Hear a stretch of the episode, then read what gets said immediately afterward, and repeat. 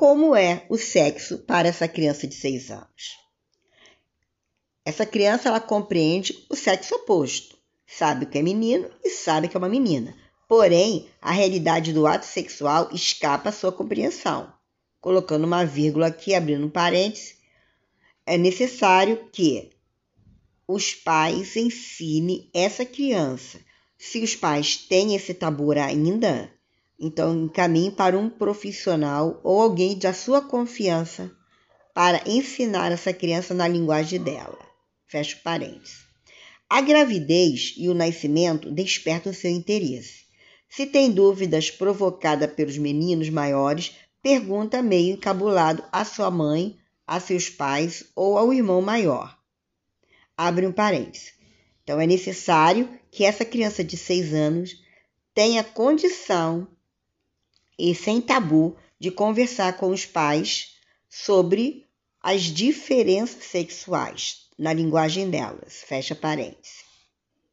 Usa com certa malícia palavras referentes às eliminações, tanto intestinais como urinárias.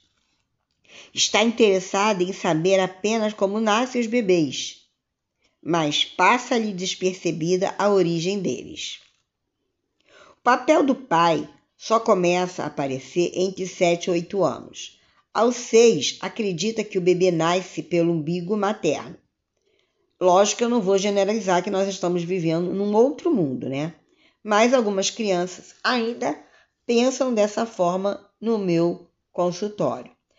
Alguns meninos mais salientes gostam de mostrar os órgãos genitais para as meninas.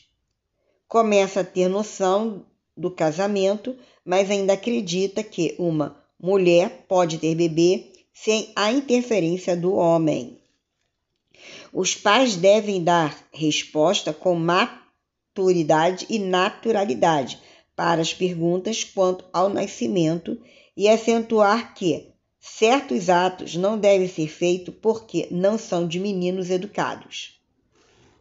E aí, você gostou? Concorda ou não com esse podcast? Quero ouvir o seu comentário.